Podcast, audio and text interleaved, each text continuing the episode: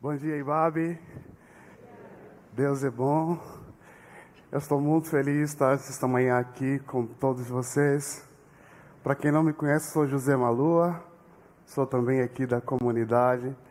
E para mim é uma grande alegria, como filho e no dia de hoje, poder repartir um pouco de como a experiência materna, especialmente da minha mãe e da minha esposa, tem me afetado. E é pensando nisso que eu quero estar aqui, repartir um pouco desse meu coração. Mas antes eu queria dizer a todas as mães e todas as pessoas que são cuidadoras, feliz Dia das Mães.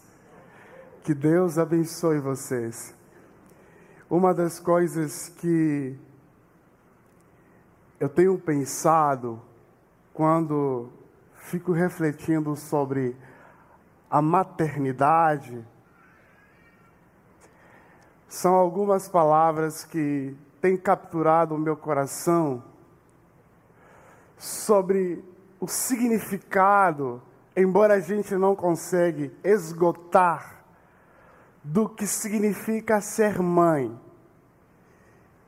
E as palavras que capturaram o meu coração quando eu penso na figura da mãe. Mãe é colo, mãe é ternura, mãe é entranhas, mãe é cuidado. Sim, mãe é cuidado. Haja vista o ditado que diz: mãe é aquele que cuida, né? E é pensando nessa experiência do cuidado, que vai para além da maternagem, que está muito além de gerar apenas é essa experiência do cuidado que uma mãe tem para com seu filho, que extrapola a maternagem, que eu fiquei pensando na figura de uma mulher que gerou cuidado, na figura de uma mulher que viveu a experiência do cuidado muito além da maternagem para desafiar a situação de morte, a situação limite que o seu filho estava experimentando. Essa mulher, ela lutou com tudo. E tudo que ela podia fazer diante dessa situação foi dar uma sombra para o seu filho enquanto ela fazia isso, fez isso, estava nessa situação limite, que ela não sabia mais o que fazer, ela experimenta em Deus a ação do cuidado e da providência de Deus, Deus dando a água para essa mulher. Há aquele ditado que nós falamos, nós precisamos de sombra e água fresca. É o ditado para revelar um pouco das pessoas que se colocam numa posição de ociosidade, da negação do trabalho. Nós usamos num grego mais profundo, folgado. Mas água e sombra que essa mulher experimentou, deu para o seu filho, não era uma questão de ser folgado ou de ociosidade, mas era a única condição para que a vida dessa mulher e a vida desse filho continuasse. Sim, sombra e água. É sobre isso que eu quero conversar. Eu gostaria de ler com você o texto de Gênesis, capítulo 21, versículo 8. Gênesis capítulo 21, versículo 8. Gênesis, Primeiro Testamento, primeiro livro da nossa Bíblia, capítulo 1, versículo 8. Na minha versão diz assim: O menino cresceu e foi desmamado. No dia em que Isaac foi desmamado, Abraão deu uma grande festa. Sara, porém, viu que o seu que o filho de, de, que Agar, a egípcia, dera a Abraão, estava rindo do Isaac. E disse a Abraão: Livra-se daquela escrava e do seu filho, porque ela, porque ele jamais será herdeiro com meu filho Isaac. Isso perturbou demais o coração de Abraão, pois envolvia um seu filho. Mas Deus lhe disse: Não se perturba por causa do menino e da escrava. Atenda a tudo que a Sara lhe pedir, porque será por meio de Isaac que a sua descendência há de ser considerada. Mas também do filho da escrava farei um povo, pois ela é ser descendente. Na manhã seguinte, Abraão pegou alguns pães e uma vasilha de couro cheia de água, entregou-os a Agar e, tendo colocado nos ombros dela, despediu-a com o menino. Ela se pôs ao caminho e ficou vagando pelo deserto de Berseba, perdida pelo deserto. Quando acabou a água da vasilha, ela deixou o menino debaixo do arbusto, debaixo da sombra, e foi assentar-se perto dali, à distância de um tiro de flecha, porque pensou: não posso ver o menino morrer. Sentada ali perto, começou a chorar. Deus ouviu o choro do menino. E o anjo de Deus desceu do céu, chamou Agar e lhe disse: O que aflige Agar? Não tenha medo. Deus ouviu o menino a chorar, lá onde você a deixou. Levanta o menino e tome pela mão, porque dela farei uma, um grande povo. Então Deus lhe abriu os olhos e ela viu uma fonte. Foi até lá, encheu de água a vasilha e deu de beber o menino. E Deus estava com o menino, ele cresceu, viveu no deserto, tornou-se flecheiro, vivia no deserto de Pará e sua mãe conseguiu-lhe uma esposa da terra do Egito. Deus ouve o choro do menino e abre os olhos da mãe. Quando eu comecei a meditar sobre esse texto, que foi fruto da partilha com amigos, que saltou aos meus olhos, eu fiquei muito mexido com essa situação. Embora eu já tinha lido várias vezes esse texto, mas essa minha outra experiência no texto me deixaram até nervoso pela situação que essa mulher africana do Egito estava enfrentando. Agar, mulher escravizada. A história afirma que esse episódio começa num, numa festa e termina num deserto. Era a festa de Isaac. Três anos depois, segundo a tradição da época, Isaac é desmamado e os seus pais resolvem dar uma festa para o seu filho.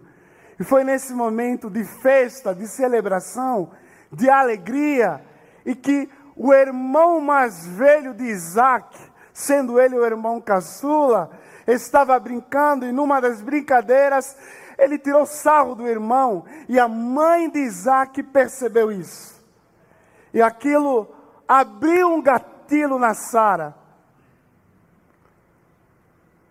Os gatilhos da revolta, das humilhação que ela viveu por ser uma mulher estéril durante muito tempo. Aquele ato de brincadeira dos dois irmãos para Sara foi um ato de ciúme, de revolta e de ruptura. Sara chama Abraão, fica brava pelo ato de dois irmãos brincando e um tira sarro no outro.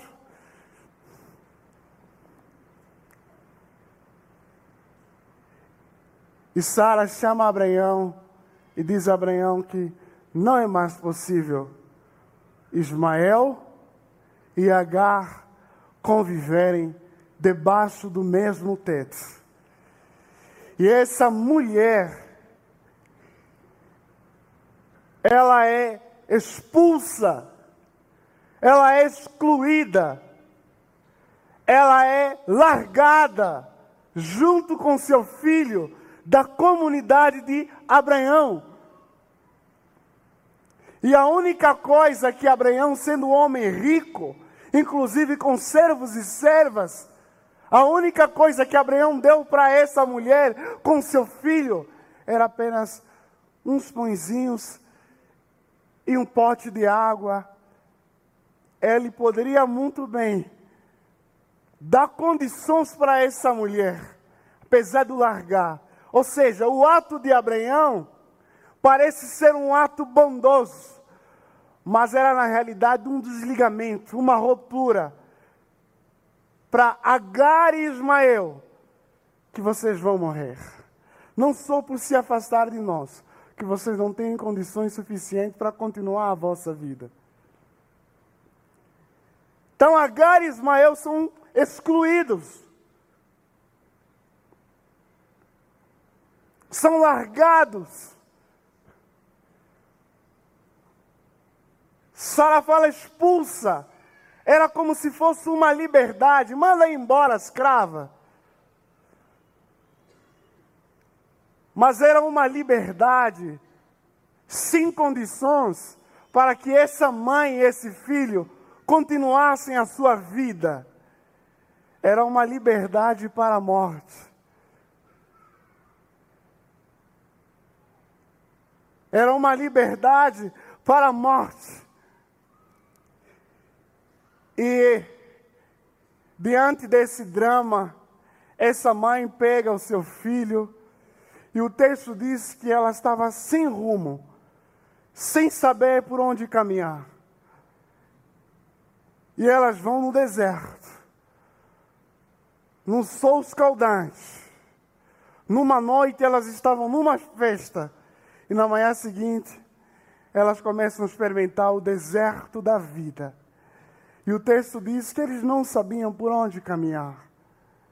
E enquanto eles caminhavam, a água se acabou no deserto. E essa mãe vê o seu filho de aproximadamente 14 anos a desfalecer, que não aguenta os seus caldantes, não aguenta os passos, as quilometragens, que inclusive não sabiam por onde poderiam caminhar, por onde poderiam ir, sem horizonte, sem futuro não enxergavam possibilidade nenhuma. E diante disso, o medo, a angústia, a dor, o sofrimento dessa mulher que olha no rosto do seu filho e percebe que a vida do seu filho está desfalecendo. A vida do seu filho está se indo embora. E aos poucos, a vida de Ismael começa a minguar, começa a se acabar. E essa mulher vê que já não tem mais água. Essa mulher percebe que não tem mais recursos. Mas ela luta. Diante do deserto, para que o seu filho continue a viver. Mas chega um momento que ela percebe que não tem mais escapatória. Ismael vai morrer. Não tem escapatória. E ela não suportava mais o grito moribundo de Ismael. Não suportava mais o grito de morte de Ismael. Aquilo mexia com as suas entranhas. O colo materno se movia. E ela falou: Estou diante de uma situação limite que eu não consigo suportar ver meu filho morrer diante dos meus olhos. Mas o que eu vou continuar a fazer pelo meu filho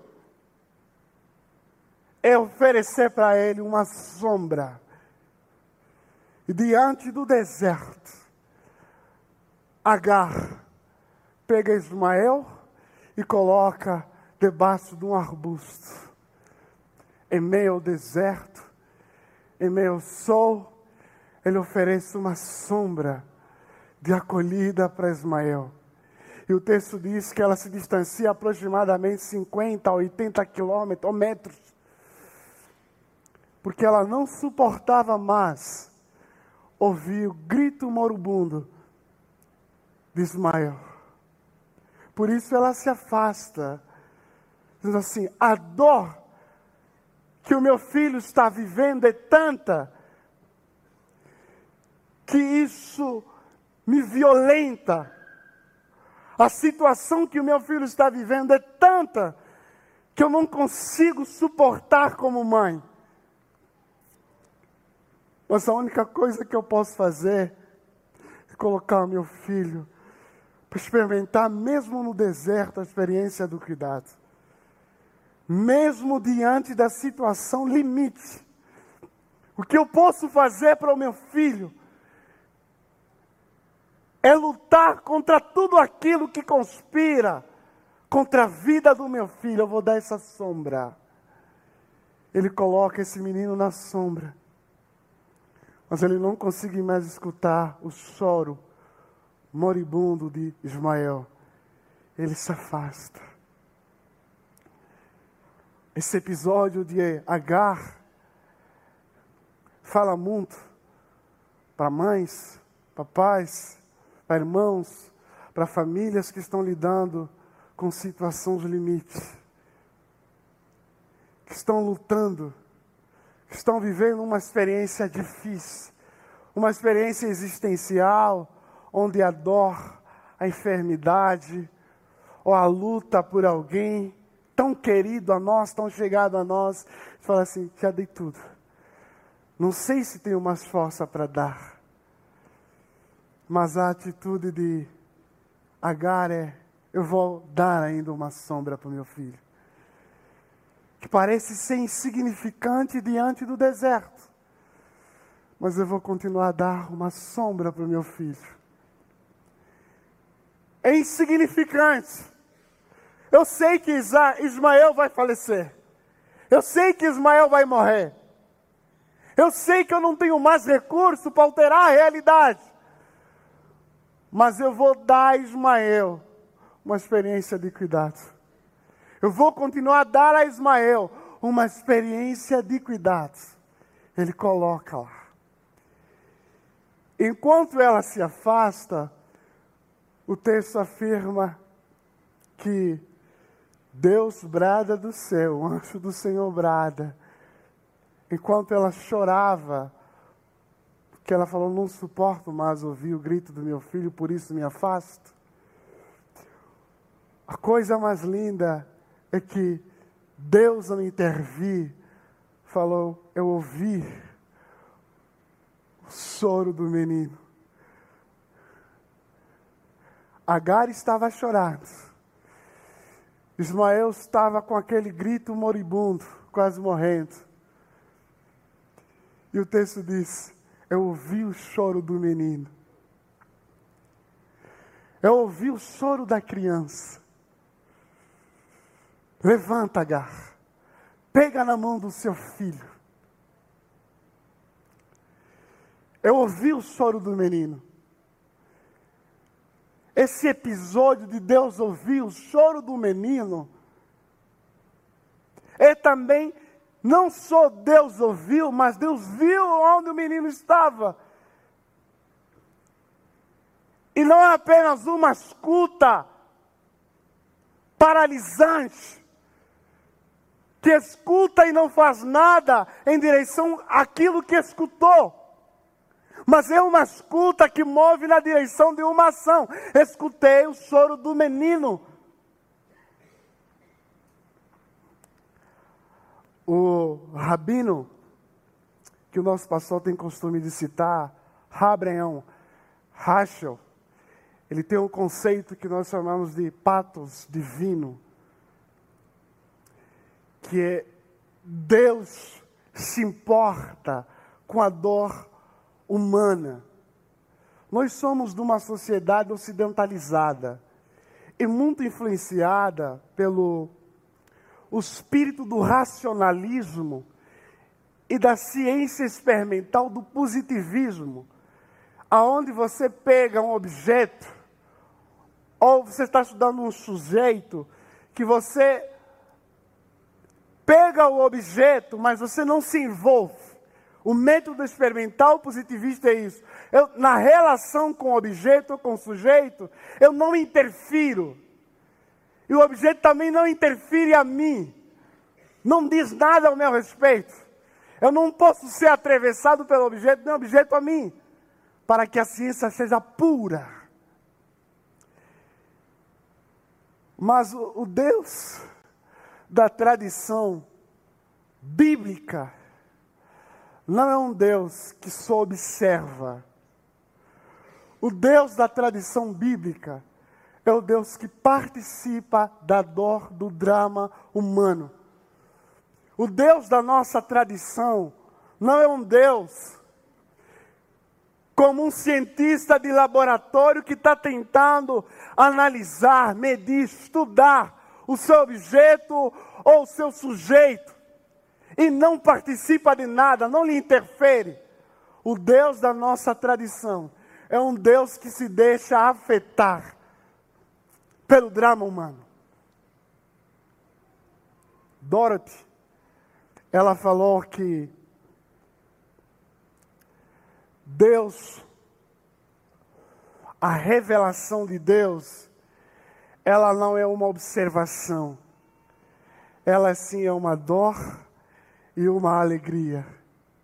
Ou seja, quando Deus se manifesta, quando Deus se desvela, quando Deus se mostra a nós, não se mostra a nós como observador, Ele se mostra a nós para acolher a nossa dor e acolher a nossa alegria.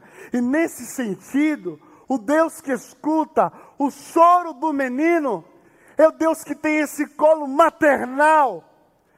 Agar falou: Não suporto mais Vês eu morrer diante dos meus olhos. O seu grito, o seu choro, isso mexe comigo. Eu não tenho estrutura para aguentar o choro do menino. Quando Deus fala, escutei, ou seja, participo. Eu também tenho esse colo. Eu também tenho esse patos. Eu também me deixo afetar e muito mais. Eu sei que você não aguenta, mãe mas eu aguento. Eu sei que você não aguenta, mãe, mas eu aguento. Eu escutei o choro do menino. Eu ouvi o choro do menino. Eu estou atento ao choro do menino. O Deus da nossa tradição se importa. O Deus da nossa fé não é um observador, ele participa do nosso sofrimento, da nossa dor, da nossa angústia, Ele está presente. Perto está, Senhor, os que são aflitos e quebrantados de coração. E Deus livra os aflitos, os oprimidos de espírito. Salmos 34, 18. Então, esse Deus que ouve o choro do menino, diz assim: Você não aguenta, mãe. Eu estou aqui, eu também tenho esse colo. Eu sei que você não aguenta. Mas eu tenho esse colo. Ele se deixa afetar. E ele está ouvindo o nosso grito o grito do desespero. E o interessante nessa história, que Deus fala, vai. Porque essa é a segunda vez que Deus aparece em Agar. Deus fala, não temas. Não tema, Agar, vai, volta de novo. Porque eu aguentei também esse colo. Volta de novo, pega na mão do menino. Vai lá, Agar. Pega na mão do menino. E Agar volta sem medo. Inclusive, esse deserto para Agar não era desconhecido, era familiar para Agar. E Agar, inclusive, sabia que nesse deserto tinha uma nascente, tinha um poço d'água, mas a dor, a angústia, o medo, a vergonha, a tristeza, bloqueou a visão de Agar de não perceber que nesse deserto a fonte estava bem ao lado de si a água estava bem ao lado, mas ela perdeu a miragem, ela perdeu o horizonte por causa do medo, da angústia, da dor. E uma das coisas que Deus fez, eu ouvi o choro do menino e abri o coração dessa mulher, os olhos dessa mulher, para ela perceber que bem ao lado tinha uma fonte. É assim que a dor faz conosco, né? A gente perde miragem, a gente não consegue enxergar mais bem na vida. A gente não consegue dar mais respostas de cuidado. Porque a dor bloqueia a nossa visão, bloqueia o nosso horizonte. E as coisas tão alegres que estão perto de nós, a gente não consegue mais perceber, ou a gente não consegue mais se abrir para essas coisas. Porque a gente está ferido, dolorido, cansado esgotado. E a gente não percebe. E o cuidado de Deus é não temas, Agar. E Agar sabia, eu sei dessa voz que falou comigo, que é Deus. Ela se segura nisso, e Deus, o texto diz que Deus abriu o olho dessa mulher. Que você experimenta isso. Que Deus abre os seus olhos diante desse deserto e dessa situação difícil. Você começa a perceber que tem beleza ao seu redor, tem fonte ao seu redor, tem manancial ao seu redor. E essa mulher vai e pega no colo do menino, pega o menino pelo seu braço, como se dissesse para Ismael: Você não vai morrer, você vai receber cuidado. Você vai continuar a viver. Você não vai. Pega no colo. Pega nos braços. Segura nos braços desse menino que estava desfalecendo. E o texto diz que a mãe pega a água e dá para esse menino.